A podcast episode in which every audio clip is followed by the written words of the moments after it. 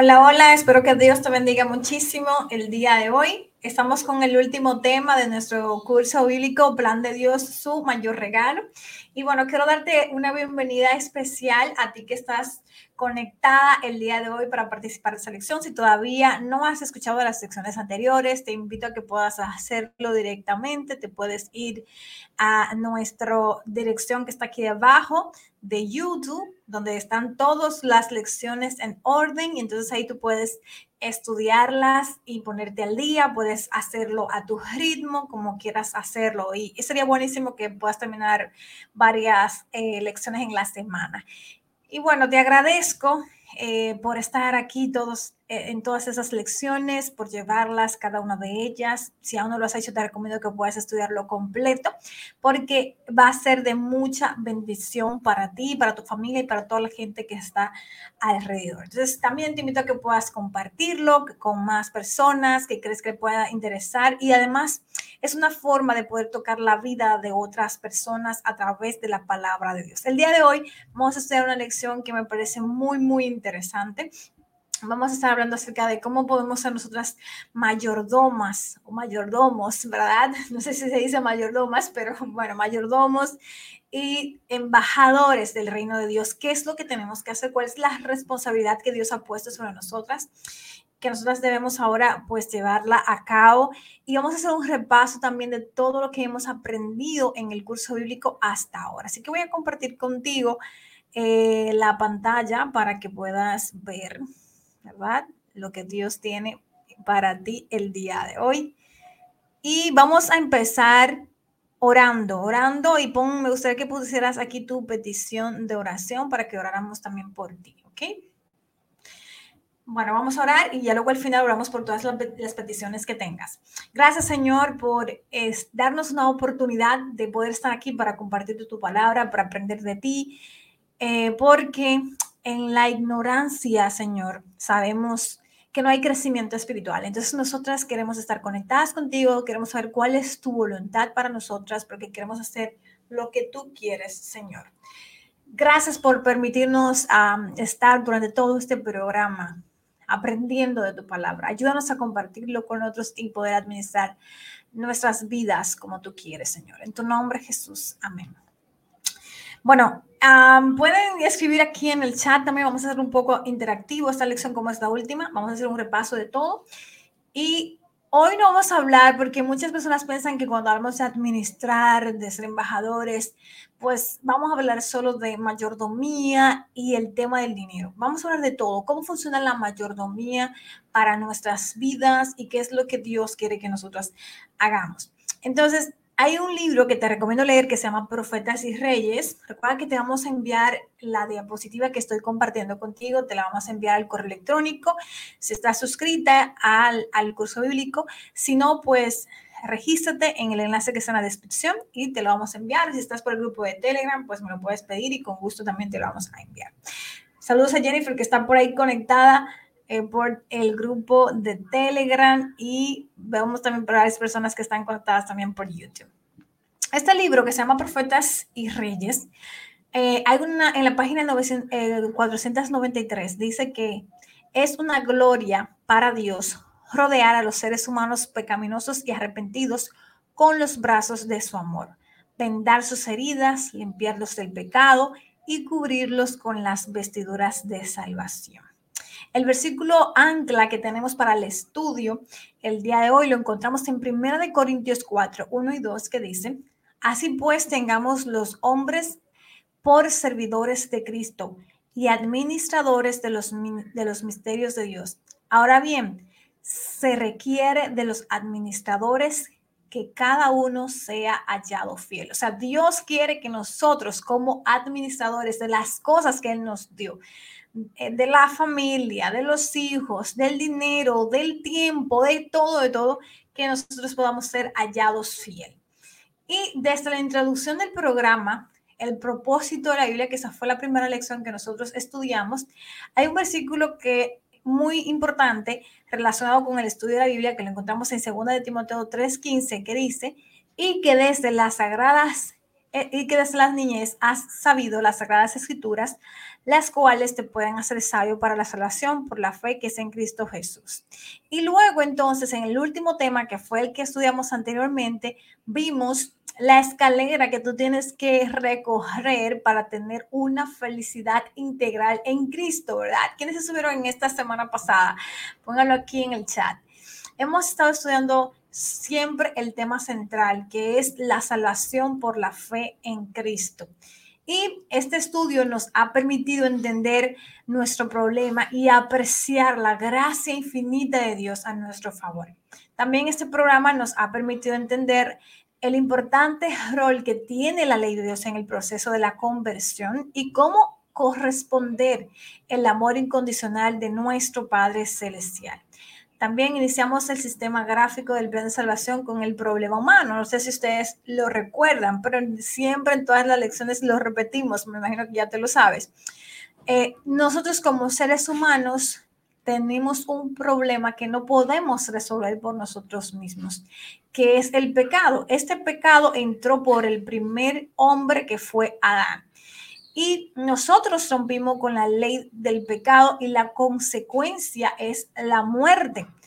Según dice Romanos 5:12, así la muerte pasó a todos los hombres por, por cuanto todos pecaron, ¿verdad?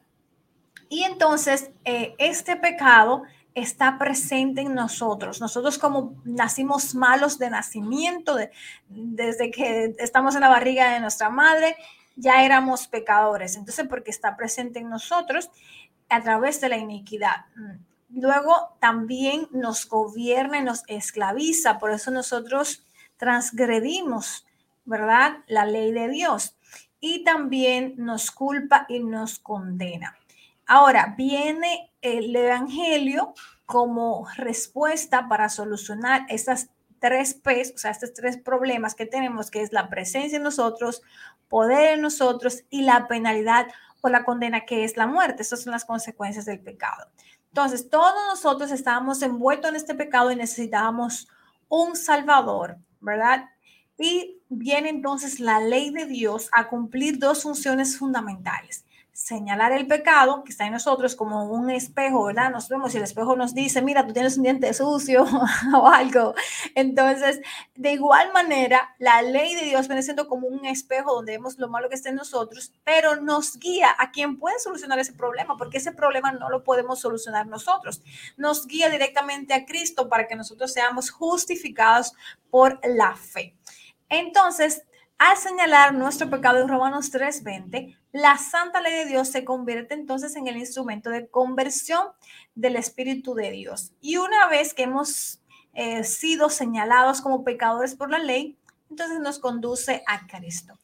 El Evangelio es la respuesta de amor de Dios para el problema del pecado, porque viene y dice, mira, yo te tengo una buena noticia, yo puedo salvarte.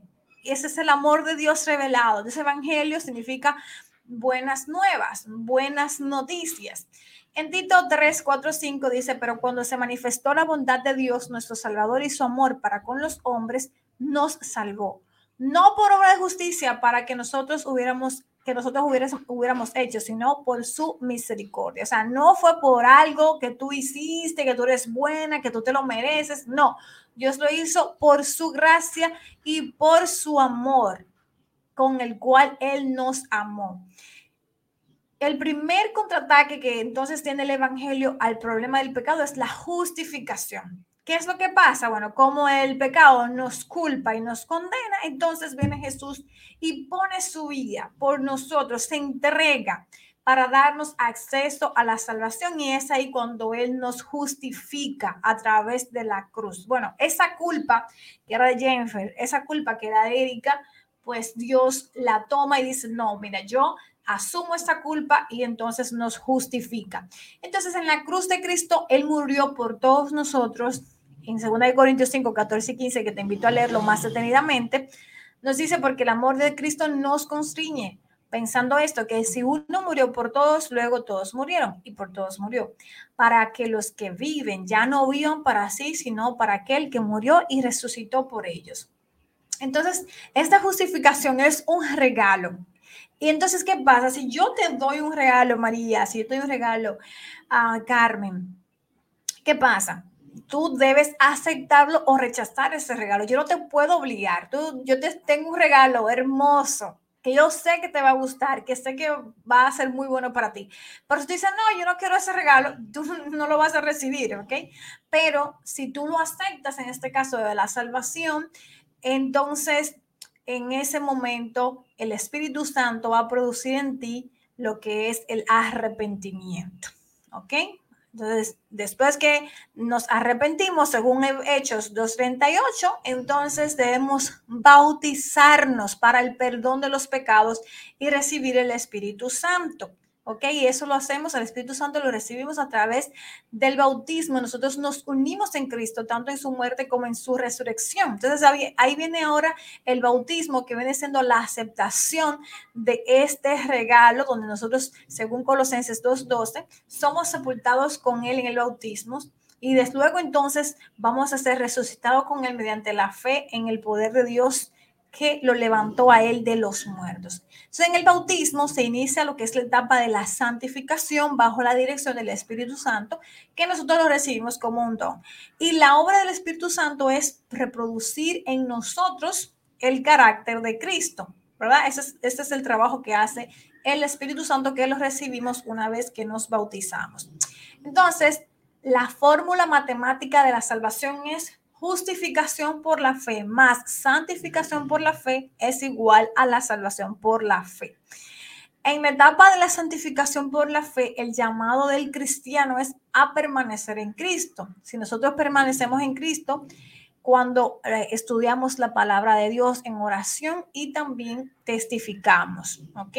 Entonces, en esta etapa, el mayor obstáculo que tiene el Espíritu Santo es nuestra pecaminosa naturaleza, que permanece en nosotros. O sea, cuando nosotros nos bautizamos, no se nos va esa, eh, esa naturaleza pecaminosa, sino que el Espíritu Santo tiene que seguir trabajando con nosotros y a eso es lo que se le llama la santificación. Bien, el egoísmo, el que yo primero, ok, siempre, siempre, yo, yo, yo. Entonces, eh, ese yo tiene que ser sepultado y para eso, o el ego, como se le llama, ¿verdad? Eh, debemos rendirnos ante Dios y es un trabajo diario, por eso se le llama eh, santificación. Y si estamos bajo la dirección del Espíritu Santo, entonces el, pecado ya no puede eh, ser Señor de nosotros, porque viene Jesús y destrona al Señor del pecado, a Satanás, y por medio de la oración y el estudio de la palabra, la testificación, nosotros vamos a permanecer en Cristo, vamos a seguir desarrollándonos en una comunión íntima con el Señor. En el tema 19 vimos cómo en la segunda venida de Cristo el Evangelio entonces completa este proceso de la salvación y aquí es donde nuestra naturaleza pecaminosa es removida, es quitada y entonces estamos listos para vivir eternamente en la presencia del Señor. Entonces ahí tenemos un cuerpo glorificado, semejante al de Cristo, eh, como cuando Cristo fue resucitado y va a ser dado a cada creyente que es redimido.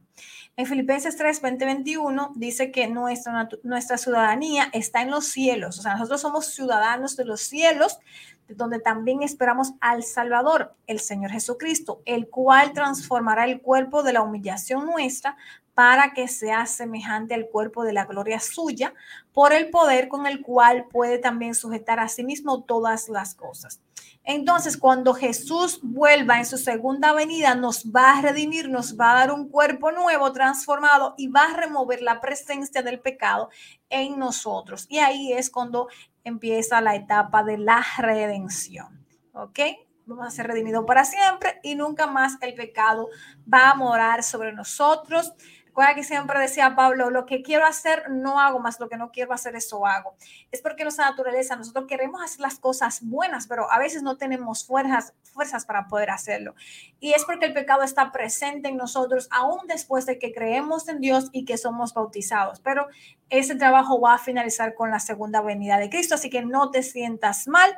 Ya pasamos cuando eh, Dios nos redima, vamos a pasar de un pecador con consecuencias a un pecador redimido por, la, por el plan de salvación, porque Dios me salvó, me salva y me salvará. Entonces ahí eh, vivimos las tres fases de la salvación, que es justificación, santificación y redención. Y nosotros, ya después que somos cristianos victoriosos, estamos llamados a permanecer en el Señor para siempre, por toda la eternidad a su lado. En la economía de funciones, los diferentes miembros de la deidad cumplieron distintas tareas en la salvación del hombre. Cada miembro de la deidad se hizo responsable de una fase de la salvación.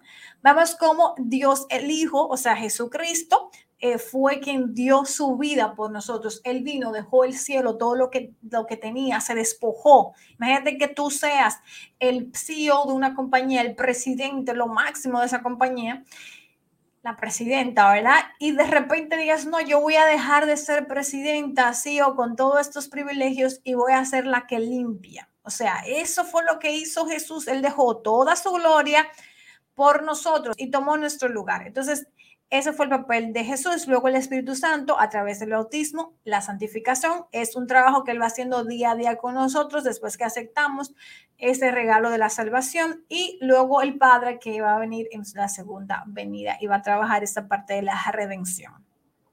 Dios desea la salvación para nosotros, para cada uno, y tiene mucha misericordia y paciencia. Nos está llamando a arrepentirnos y entregarnos completamente a Él. El Evangelio es la, la columna vertebral del cristianismo. La predicación del Evangelio es la misión de nosotros. Ahora que ya tú has aprendido todo esto en este curso bíblico, pues yo te recomiendo que tú lo compartas al menos con una persona más. Si no quieres hablarles tú directamente, comparte el estudio y que venga a estudiar directamente con nosotros y que aprenda. No te preocupes por el resto, el Espíritu Santo va a hacer ese trabajo.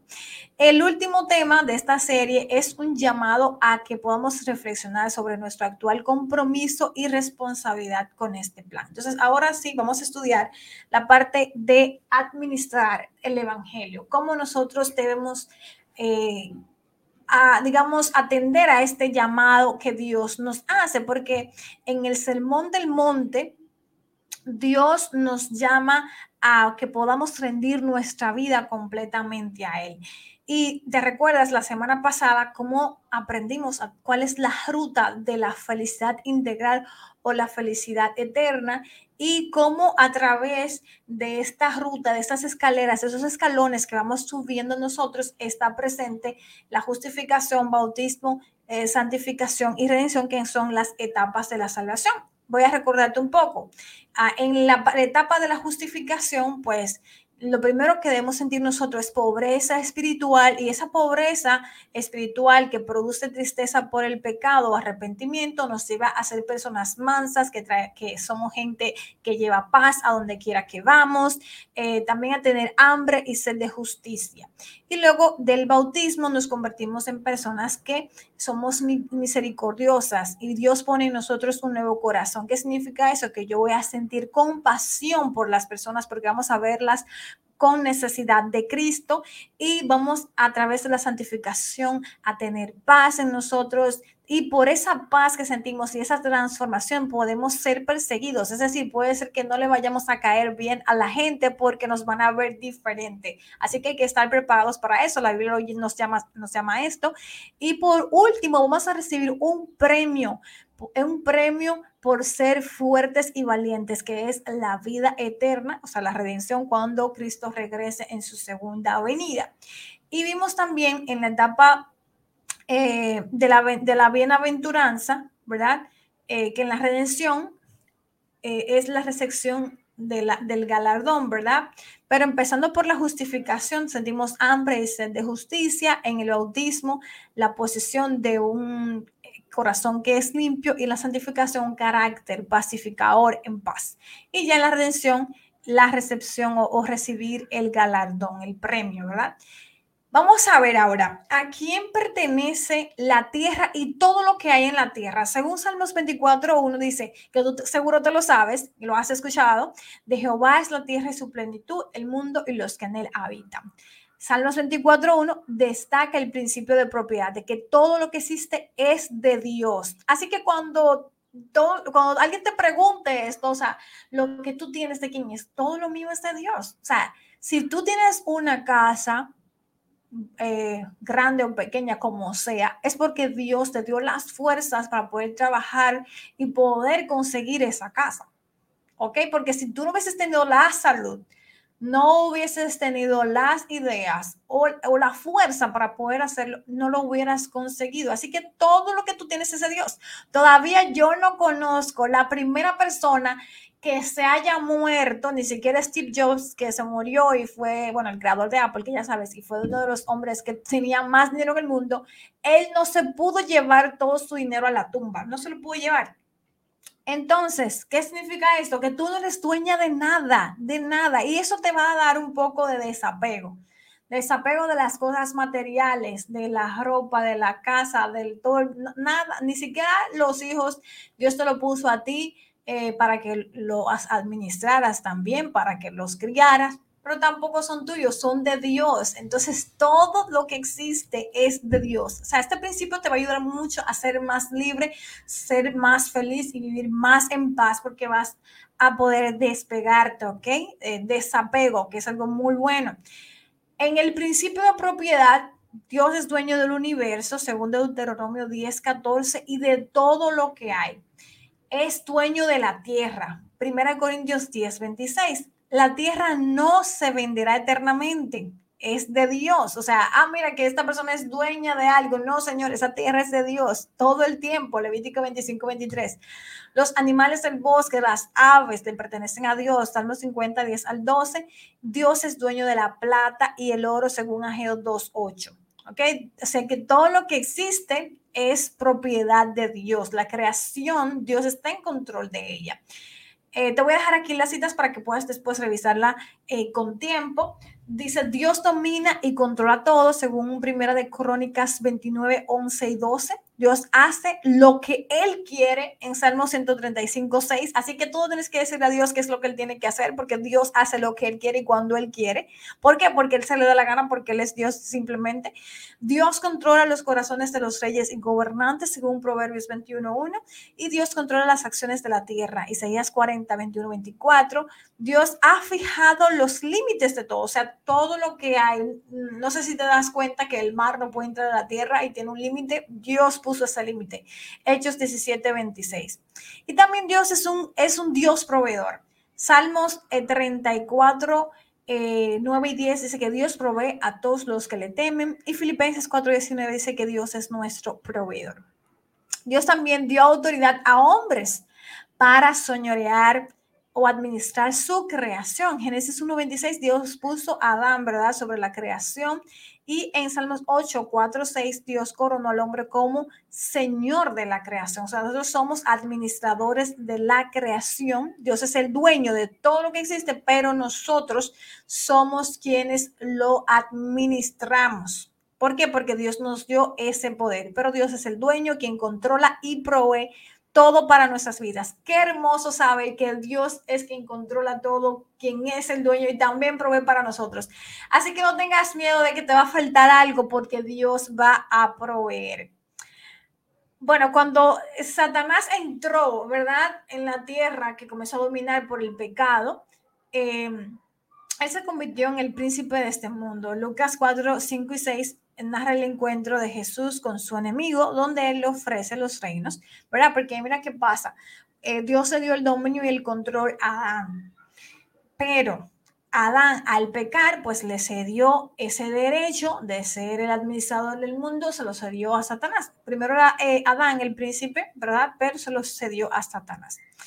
Y por eso en Lucas 4, 5 y 6, él le dice, mira, yo te voy a dar todo esto en la tentación de Jesús en el desierto. Lo lleva, te recuerdas, lo sube a un monte y le dice, mira, te voy a dar todo esto que tú estabas viendo, toda esta gloria, todo eso va a ser tuyo si tú me adoras, porque eso es mío y yo a quien quiera se lo doy. Pero realmente no era de él, porque Dios es el dueño de todo, recuérdate. Pero en este el conocimiento del evangelio nos va a permitir comprender la necesidad que tenemos nosotros de depender completamente de Dios en todas y cada una de las áreas de nuestra vida. Así que bueno, yo no tengo pareja, quisiera conseguir un novio o un esposo que sea bueno y que con el cual yo pueda compartir mi vida. Por ejemplo, pues no te preocupes, Dios va a proveer porque porque él es el dueño de todo. Ah, que no tengo trabajo, Dios va a proveer, sigue haciendo tu parte, ¿verdad? Que Dios va a hacer la de él. Así de sencillo. Y eso es hermoso saber que Dios siempre va a proveer y que no vas a morir de hambre porque Dios va a proveer.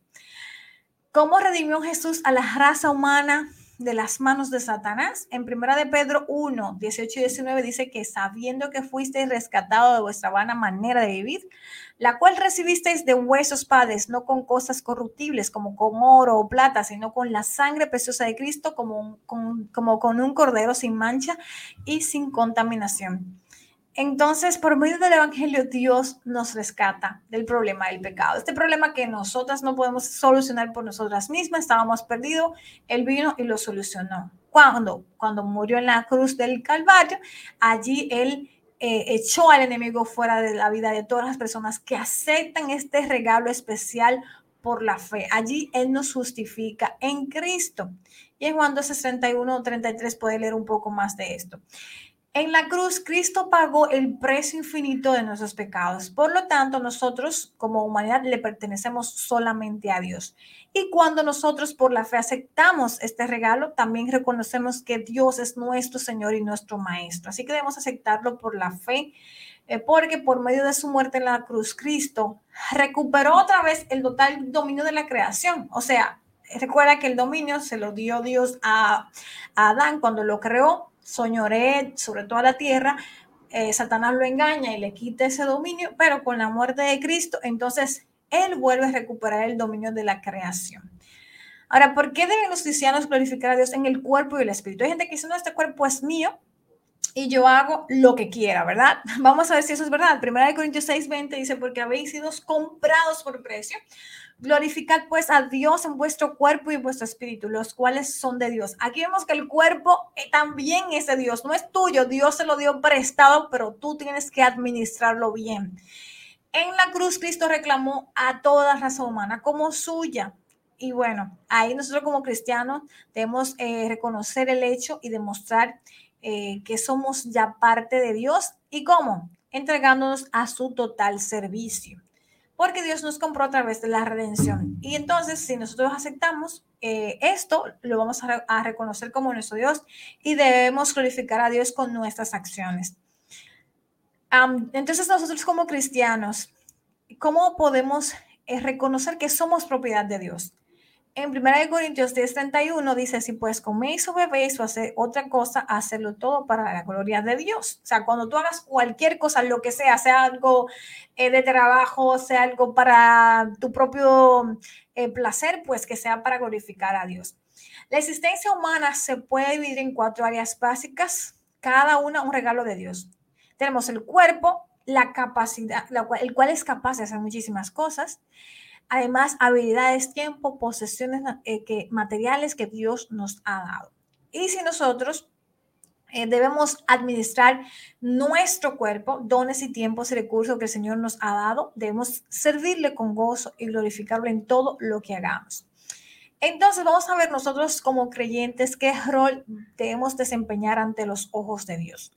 1 Corintios 4, 1 y 2 dice, Así pues, tengamos los hombres por servidores de Cristo y administradores de los misterios de Dios. Ahora bien, se requiere de los administradores que cada uno sea hallado fiel. Es decir, que nosotros debemos ser hallados fiel ante Dios de todo lo que nosotros administramos. Estamos encargados. Imagínate que tú dejas una persona tú tienes una empresa y tú a esa persona encargada de esa empresa como administrador, tú quieres que cuando tú regreses tu negocio esté más grande todavía y que esa persona hizo un buen trabajo con todos los bienes que tú dejaste, con todo lo que tú lo encargaste. Entonces, es lo mismo que Dios espera de nosotros. Nosotros eh, somos responsables de todo lo que Dios nos ha confiado. La vida, el ser físico, el tiempo, los talentos y las posesiones.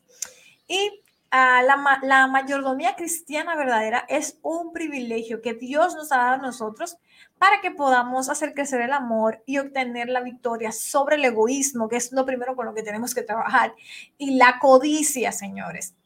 Como embajadores de Cristo, nosotros debemos representar aquí en la tierra, por medio de nuestra mayordomía fiel y comprometida, eh, con la gran comisión del Evangelio. Y como creyente, nosotros debemos administrar los misterios de Dios o su Evangelio. Ahora, como embajadores de Cristo, ¿cuál es nuestra principal responsabilidad? Recuerda que nosotros somos ciudadanos del cielo y lo que estamos aquí siendo embajadores, representantes del cielo aquí en la tierra. Y todo esto dice 2 Corintios 5, 18 y 20. Y todo eso proviene de Dios, quien nos reconcilió consigo mismo por Cristo y nos dio el ministerio de la reconciliación, que Dios estaba en Cristo reconciliando consigo el mundo, no tomándoles en cuenta los hombres sus pecados y nos encargó a nosotros la palabra de la reconciliación. Así que somos embajadores en nombre de Cristo. Como si Dios rogase por medio de nosotros, os rogamos en nombre de Cristo reconciliados hoy con Dios. Entonces, nuestra principal responsabilidad aquí en la tierra es que seamos testigos de su gracia salvadora con nuestros semejantes. Es decir, que somos llamadas a compartir el Evangelio con todo el mundo. Cada vez que tú tengas una oportunidad, darle una palabra de ánimo a la otra persona y, y decirle, mira, yo estoy contigo y Dios también está ahí para poder ayudarte en todo lo que necesites. Pídele y Él te va a responder. Ahora, ¿qué debe conocer y hacer un administrador fiel? Dice que no debemos ser insensatos, Efesios 5:17, sino entendidos de cuál sea la voluntad de Dios. Nosotros, como buenos administradores tenemos que conocer la razón por la cual nosotros fuimos contratadas y entender la voluntad del dueño del negocio que nos contrató, ¿ok? En el versículo 15 y 16 de Efesios 5, Dios nos da la clave de cuál es su voluntad. Dice, Mirad pues con diligencia cómo andéis, no como necios, sino como sabios, aprovechando bien el tiempo, porque los días son malos. Primero, nosotros debemos ser sabios en el uso del tiempo. Señores, el, eh, el, el don más importante que Dios nos ha dado para administrar es el tiempo. El tiempo se va y no vuelve. ¿Ok? Entonces, eso es algo que es lo más valioso que tenemos y debemos saber cómo administrarlo de una forma cuidadosa eh, y sobre todo que podemos usarlo para hacer la voluntad de Dios. Eh, te invito a leer un poco más de esto en Lucas 12, 47 y 48. Ya después que nosotros conocemos la voluntad del dueño, el mayordomo, eh, por qué fue que nos contrató, entonces nos va a dar una dirección, ¿ok? debemos trabajar en esa dirección. Y de, y de, no hacerlo, pues entonces vamos a ser juzgados y vamos a ser evaluadas y Dios nos va a decir que somos eh, infieles. Tú no quieres eso, tú no quieres que Dios diga siervo infiel o siervo ingrato. No. En 1 Juan 2.17 dice, el mundo pasa y sus deseos, pero el que hace la voluntad de Dios permanece para siempre. Hay que hacer la voluntad de Dios, la voluntad del dueño para poder tener la garantía de la, de la vida eterna que Dios nos ha ofrecido por medio del Evangelio. Estamos eh, nosotros mismos con estos principios debemos aplicarlo en el plano espiritual. El mayordomo fiel conocerá la voluntad de Dios y abrazará esta visión y la apoyará con todo su ser. ¿Cuál es esta voluntad del dueño? En 2 de Pedro 3:9 dice, "El Señor no retarda su promesa según algunos tienen por tardanza, sino que es paciente para con nosotros, no queriendo que ninguno perezca, sino que todos procedan al arrepentimiento." Eh, te invito a leer también en 1 de Timoteo 2, 3 y 4, dice, que allí dice eh, que Dios quiere que todos los hombres sean salvos y vengan al conocimiento de la verdad. En Marcos 16, 15 y 16 también nos dijo que debemos ir por todo el mundo, predicar el Evangelio a toda criatura y el que creyere y fuere bautizado será salvo. Entonces, la voluntad del dueño del universo, Dios, es que toda la humanidad sea salva y que venga el conocimiento de la verdad. Entonces, por eso es que Él nos envía a nosotros a predicar el Evangelio a todo el mundo. Y nosotros ya sabiendo que esa es la voluntad de Dios, debemos comprometernos como mayordomos, administrar sus recursos con la salvación como centro. En ese sentido, Efesios 6, 17 señala que nuestra mente está protegida con el yermo de la salvación. ¿Cómo nosotros debemos administrar nuestros dones y a quién deben ir dirigidos? Primera de Pedro 4.10 dice que cada uno, según el don que ha recibido, debe administrarlo para otros, como buenos administradores de la multiforme plataforma o de la multiforme gracia de Dios. Y así también nosotros que anheláis dones espirituales, procurad abundar en ellos para edificación de la iglesia. Es decir, que nosotros esos dones que recibimos eh, para poder edificar a la iglesia, para que la iglesia siga creciendo y que podamos enseñar al Evangelio. En 1 Corintios 12 nos enseña que el Espíritu de Dios nos capacita con dones espirituales para ser usado en la misión de la iglesia. Y así como un cuerpo está compuesto por sus diferentes miembros, cada uno de nosotros que somos creyentes vamos a usar esos dones para trabajar en la obra de Dios. ¿Qué debemos evitar nosotros como administradores fieles de Dios? Bueno, debemos evitar las profanas pláticas, o sea, las conversaciones que son profanas y que son vanas y los argumentos de la falsamente llamada ciencia, según Primera de Timoteo 6:20. Te invito también a leer a Efesios 4, 11 y 15, que va a abundar un poco más de ese tema, donde también dice que debemos evitar todo viento de doctrina por estratagema de hombres que para enseñar emplean con astucia las artimañas del error. O sea, todas las doctrinas que nos lleven al error, nosotros debemos evitarla. Como administradores fieles de Dios, hemos de evitar perder el tiempo y administrarlo correctamente. Dios provee a su iglesia los dones para protegerla de doctrinas falsas y engaños. La Biblia presenta al menos 30 dones espirituales con los cuales el Espíritu Santo capacita a la iglesia para su edificación y desarrollo. Vamos a ver la lista de dones y dos ejemplos de ministerios asociados. Aquí están todos los dones. Te voy a dejar aquí eh, en, obviamente, la diapositiva para que puedas buscar todos los textos y puedas analizarlo, pero te los voy a resumir. Está el don de la música, la creatividad artística, el trabajo manual, la generosidad, hospitalidad, conocimiento, misericordia, organización, sabiduría, pobreza voluntaria. Entonces, eh, aquí puedes ver todos estos primeros 10 dones. En la música, por ejemplo, este don eh, podemos utilizar nuestra voz para cantar, para tocar algún instrumento, todo lo que sea para glorificar a Dios. Eh, tú puedes, por ejemplo, dirigir la adoración, director de un coro, puedes ser una persona que toca un instrumento, puedes participar en un grupo de alabanza o planificar los cultos de alabanza también. Bien. Este don de la misericordia, pues permite a los cristianos demostrar con sus obras su compasión por los que padecen, eh, digamos, de forma mental, corporal y también eh, psíquicamente. Algunas tareas podrían ser consejería espiritual, obras con grupos marginados, obra en, prisiones, cuidar también a personas minusválidas, visitar algunos hospitales o enfermos. Todo esto lo puedes hacer en esta parte de misericordia para que veas que la iglesia tiene diferentes formas en las que tú puedes trabajar también. Eh, otro don, bueno, aquí te voy a hacer otra lista de 10, es, eh, que puede ser apóstol, consejero, evangelización, ayuda, liderazgo misionero, servicio, cuidado pastoral, enseñanza, celibato. Por ejemplo, la parte de liderazgo eh, te permite a ti como cristiano establecer metas para el futuro de la iglesia, puedes comunicarla de una manera que los eh, demás cooperen de forma voluntaria para seguirlas. Entonces hay diferentes formas en las que tú puedes actuar con liderazgo dentro de la iglesia. También está el don de la enseñanza. Puedes crear pequeños grupos o células para enseñar este mismo curso bíblico que estamos estudiando aquí, para entrenamientos, todo esto, ¿verdad? Y también está la fe, discernimiento, sanidad, liberación, interpretación, milagros, oración, profecía, sufrimiento, lenguas el don de la oración, tú puedes formar un equipo de oración o puedes ser una cadena de oración por problemas de la iglesia. O sea, todos estos son dones espirituales que Dios nos dio a cada uno de nosotros. Tú puedes ver dónde encajas más, dónde puedes estar, pero Dios te dio a ti un don especial con el cual tú puedes glorificarlo.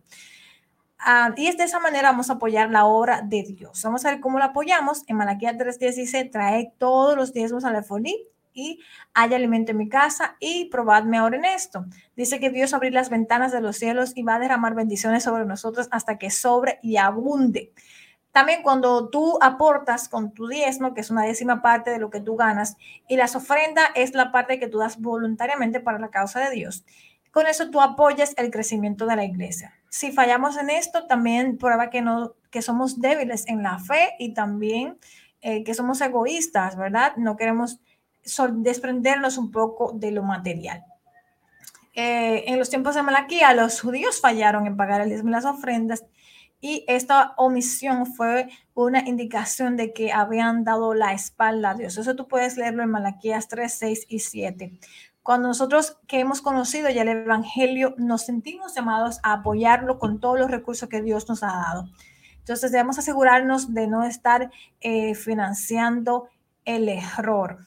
Muchas personas sinceras también están apoyando ministerios que no enseñan el verdadero evangelio. Entonces hay que tener en cuenta esto. Si tú estás, por ejemplo, asistiendo a una iglesia y tú ves que no están predicando nada de lo que hemos enseñado aquí, tienes que darte cuenta de que puedes estar financiando el error. O sea, tú puedes ir en el camino del error. Por eso es importante de que tú mismo leas la Biblia y puedas tomar esa decisión con la dirección del Espíritu Santo. Si no, no estás en la iglesia que enseña la palabra de Dios tal como, como está, eh, entonces es momento de que te puedas mover de ahí bajo la dirección del Espíritu Santo.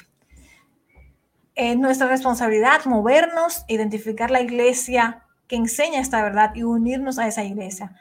Eh, si apoyamos el error, vamos a provocar eh, que, bueno, en vez de hacer crecer la obra de Dios, vamos a hacer crecer la obra del enemigo de Dios. Y Dios advirtió mucho esto en Mateo 12:30, eh, que, actuar, que no actuaran contrario a los deseos de Cristo, porque dice Mateo 12:30, el que no es conmigo contra mí es, y el que conmigo no recoge, desparrama. Entonces, si la iglesia que tú estás visitando no está enseñando la verdad eh, de cómo ser un verdadero administrador fiel, entonces, debo llamar tu atención y procurar el cambio la verdad o salir de este en caso de que no seas escuchado. ¿De qué somos culpables cuando no somos fieles en devolver, por ejemplo, los diezmos y las ofrendas? Malaquías 3, 8 y 9 dice que somos ladrones prácticamente porque le hemos robado a Dios. Entonces, cuando somos buenos mayordomos, vamos a comprometernos eh, con las posesiones que el dueño nos ha llamado, ¿verdad? De no ser así, pues podemos ser acusados de robo, mientras que el creyente fiel siempre va a colocar a Dios en el centro de su administración y va a apoyar la visión de Dios en cada área de la mayordomía. ¿De qué debería eh, cada administrador cuidarse? Dice que de no servir a las riquezas, según Mateo 6:24 sino de servir a Dios. Nosotros debemos cuidarnos de tener el dinero como un Dios eh, y debemos ser fiel a Cristo. El cristiano debe depender solamente de Dios y hacer de Dios su prioridad. ¿De quién debemos los cristianos depender totalmente para cada una de nuestras necesidades? Mateo 6:33 dice que debemos buscar primeramente el reino de Dios y su justicia y todas las cosas van a ser añadidas. Entonces, Dios se ha comprometido a ser el proveedor de nuestras vidas, pero nosotros debemos ser fieles, fieles seguidores a Él, porque Dios nos pone todos nosotros en nuestras manos. Eso significa, eh, esto no significa que no debemos trabajar por nuestra vida, sino que nuestra confianza para subsistir en, debe estar en Dios, quien suple todas nuestras necesidades. Y también, eh, como por ejemplo, cuando fuimos bautizados a través del Mar Rojo, Dios se comprometió a darle el maná. ¿verdad? Y caía eh, de domingo a viernes. De esa manera también Dios se compromete con nosotros para proveer para nuestras necesidades. ¿Cuál es la raíz de todos los males? Que nosotros debemos evitar con mayordomos fiel. Mateo 6.10 dice que eh, el amor al dinero es la raíz de todos los males. No hay nada de malo con que tú quieras ser rico, pero evita eh, tener al dinero como un Dios. El dinero es el ingrediente que realmente mueve al mundo y nosotros eh, como ciudadanos cielo debemos evitar que el dinero sea nuestro Dios. Como el apóstol Pablo, debemos comprender y aprender a estar contentos con cualquier condición en la que nosotros nos encontremos. O sea, ya sabes que la felicidad es algo interno, no externo. No, por eso hay mucha gente que son multimillonaria y se suicidan. No está en el dinero, aunque el dinero es parte y es bueno, eh, pero la felicidad es interior y viene de Dios. Entonces, eh, todo lo que Dios nos ha dado pertenece a Dios y Dios quiere eh, que vivamos para Él. Dice que si vivimos para el Señor vivimos y si morimos para el Señor morimos. Así pues, que vivamos o muramos, todo sea para Dios. Romanos 14, 8. O sea, nunca debemos olvidar que somos propiedad de Dios.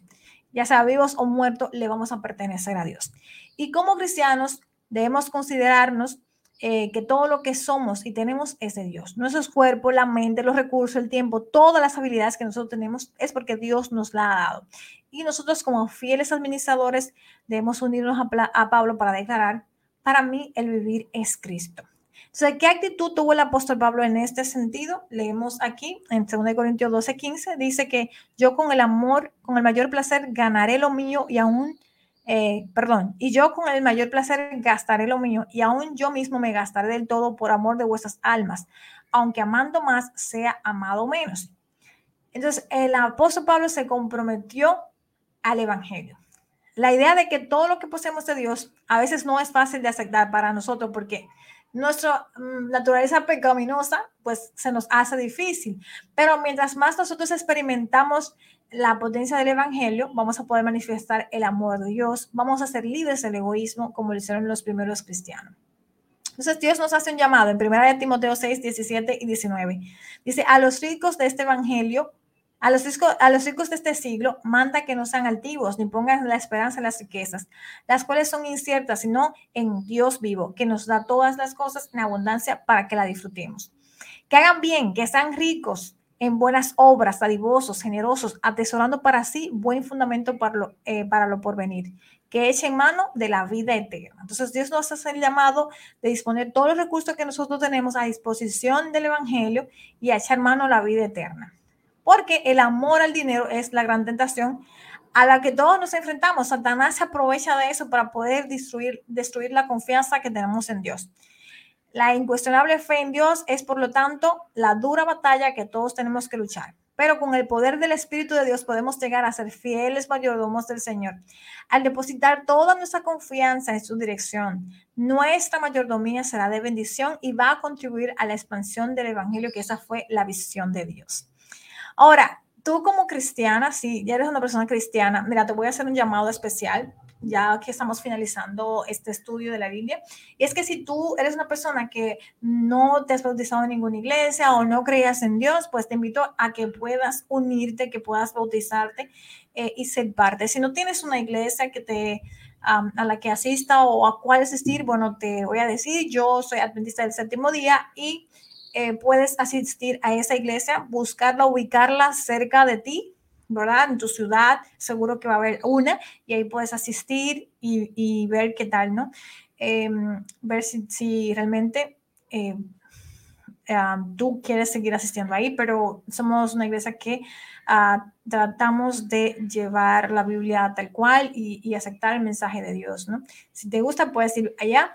Y si no, si estás en alguna otra iglesia, no te preocupes, aplica estos principios que has aprendido eh, en este curso bíblico, pero no sigas, eh, digamos, en el error. O sea, si no se está aplicando lo que dice la Biblia exactamente, es bueno que te puedas mover también, ¿ok?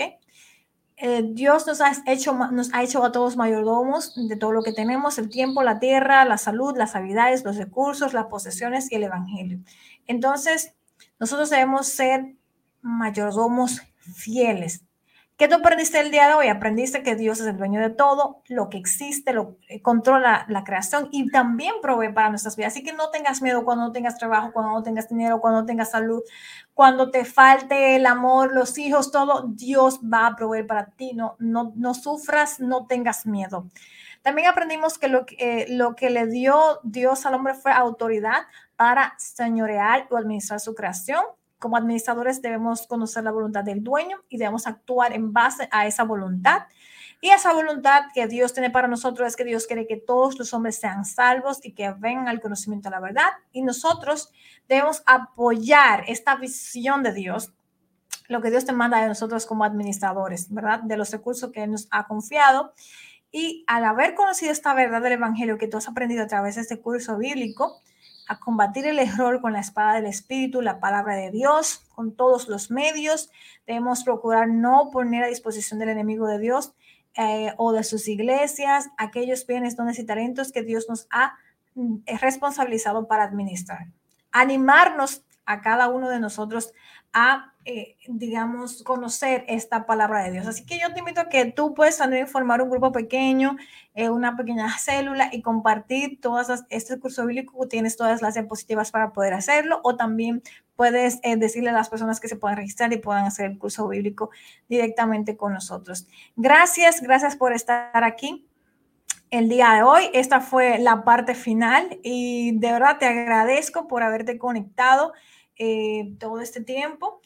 eh, por haber asistido a cada una de las lecciones y que espero que haya sido de mucha bendición para ti que puedas compartirlo con más personas. Cualquier duda o pregunta puedes escribirnos.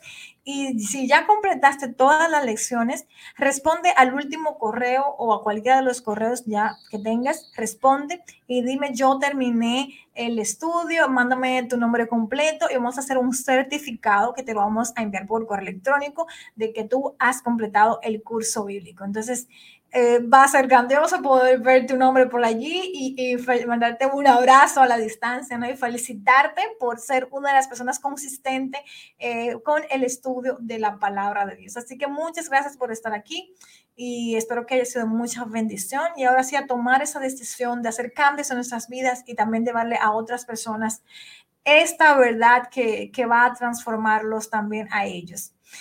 Vamos a orar, vamos a orar por ti. Gracias, Señor, porque nos has permitido llegar hasta aquí, a cumplir este curso bíblico con todo este aprendizaje maravilloso que seguro ha transformado nuestras vidas. Te pido, Señor, por cada persona que está aquí escuchando, que tú puedas darle tu Espíritu Santo y que lo puedas guiar, Señor, a tomar esas decisiones correctas eh, si todavía no te ha bautizado, que lo pueda hacer y que pueda decidir por ti, Señor, tomar esa decisión, aceptar este regalo de la salvación que tú le estás dando para cambiar completamente su vida. Y si no, pues también que pueda hacer cambios en sus, vidas, en sus vidas, Señor, para poder eh, hacer tu voluntad. Gracias, Señor, por tus bendiciones, por todas las bendiciones que nos das. Ayúdanos, Señor, a agradecerte cada día porque tú eres nuestro proveedor. Nada nos va a faltar porque tú nos provees. Tú estás en control y tú eres dueño de todo lo que existe. Ayúdanos a confiar en ti, a trabajar por nuestros sueños, por, por todas las cosas que queremos, pero confiar que tú siempre vas a proveer para nosotros. Gracias por tus bendiciones. Ponemos esta semana en tus manos todos nuestros planes, nuestra salud, nuestras vidas, Señor nuestras decisiones y que podamos seguir caminando para poder vivir contigo algún día en la eternidad. Una, gracias Señor por tus bendiciones. En tu nombre Jesús. Amén. Gracias por estar aquí. Un abrazo y nos vemos en otra entrega. Eh, suscríbete al canal de YouTube. Siempre estamos subiendo contenido de valor y tenemos nuevas áreas espirituales para apoyarte en tu crecimiento espiritual. Un abrazo, muchas bendiciones.